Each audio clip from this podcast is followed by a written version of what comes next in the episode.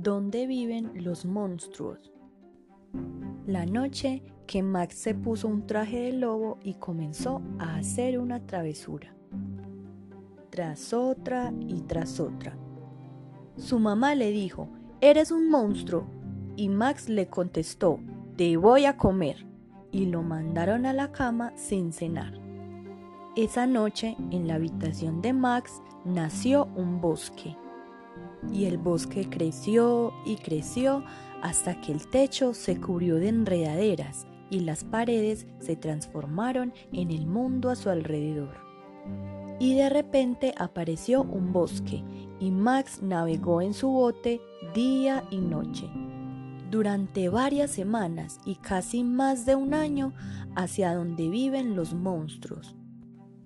Y cuando llegó al lugar donde viven los monstruos, estos emitieron unos horribles rugidos y crujieron sus afilados dientes y lo miraron con ojos centelleantes y le mostraron sus terribles garras. Hasta que Max dijo, ¡Quietos! y los domó con el truco mágico. El de mirarlos fijamente a los ojos sin pestañear y se asustaron tanto que dijeron que él era el monstruo más monstruo de todos. Y lo nombraron el rey de todos los monstruos. Y ahora, gritó Max, que comiencen los festejos.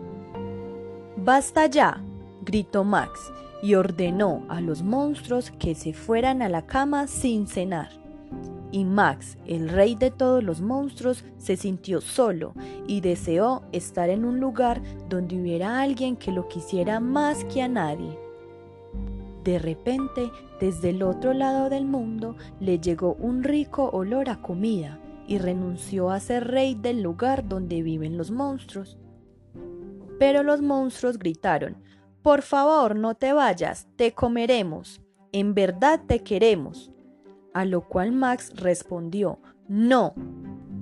Los monstruos emitieron unos horribles rugidos y crujieron sus afilados dientes y lo miraron con ojos centelleantes y le mostraron sus terribles garras. Pero Max subió a su bote y se despidió de todos ellos. Y navegó de regreso casi más de un año, por varias semanas y durante todo un día hasta llegar a la noche de su propia habitación, donde encontró su cena, que aún estaba caliente. Colorín colorado, este cuento se ha acabado. ¿Y tú, qué haces todos los días para poner a volar tu imaginación? Te invitamos a que junto con tu familia hagas un dibujo. Allí ilustres todos los monstruos del cuento que te acabamos de leer a cada monstruo ponle un nombre, describe su personalidad y dibújalo con un color. Esperamos realices esta actividad y te diviertas mucho con tu familia.